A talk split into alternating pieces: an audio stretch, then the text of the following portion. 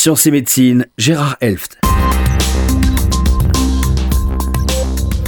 Effet placebo et effet nocebo.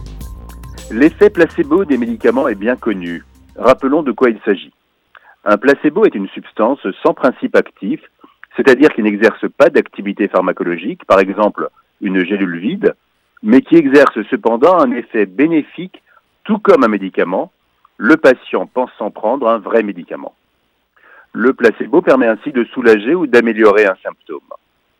Les placebos sont utilisés en recherche médicale dans les groupes contrôle pour l'évaluation des nouveaux traitements médicamenteux. Actuellement, l'autorisation de mise sur le marché d'un médicament passe forcément par la réalisation d'au moins une étude de ce médicament dans ce qu'on appelle un essai clinique. Dans cet essai clinique, une moitié des patients tirés au sort ne reçoit pas le nouveau médicament mais reçoit un placebo. Ce procédé peut paraître à première vue bizarre, voire non éthique, mais à ce jour, on n'a pas trouvé mieux pour démontrer de manière formelle l'efficacité d'un médicament. En effet, rappelons qu'au moment de l'élaboration et de la réalisation de cet essai, on ne sait pas avec certitude si le nouveau médicament testé est réellement efficace.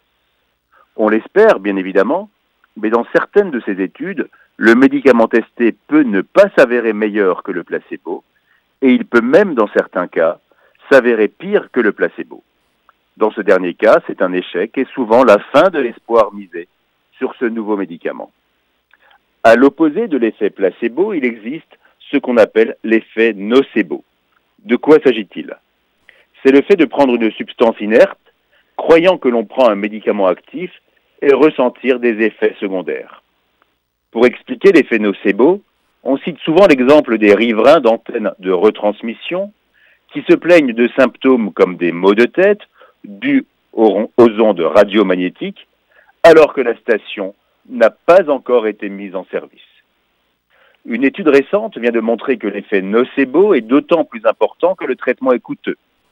Les patients pensent que si le traitement est cher, c'est qu'il est potentiellement plus efficace, mais aussi potentiellement plus fort et source d'effets indésirables plus importants.